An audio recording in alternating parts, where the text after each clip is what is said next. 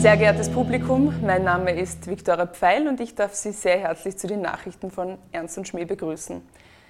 Vor einem Jahr hat das Team von Ernst und Schmäh mit den Arbeiten für eine neue Videoplattform begonnen. Am 31. März ist es soweit und die neue Streaming-Seite geht online. Ernst und Schmäh TV ist ein Abokanal für Menschen, die wissen, was gute Unterhaltung ist. Und das erwartet sie.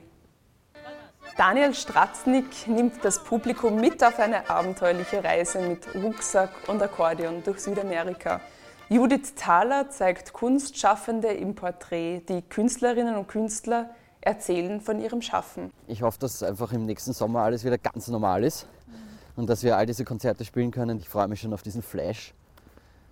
Einfach dieses, wenn man, keine Ahnung, wie wenn man eine Woche lang keinen Kaffee trinkt und dann hat man eigentlich schon vergessen, was das macht und ob es einem überhaupt fehlt und dann trinkst du einen Kaffee und dich fetzt halt voll durch. Also ich hoffe, dass das mit dem Live-Spielen auch so ist.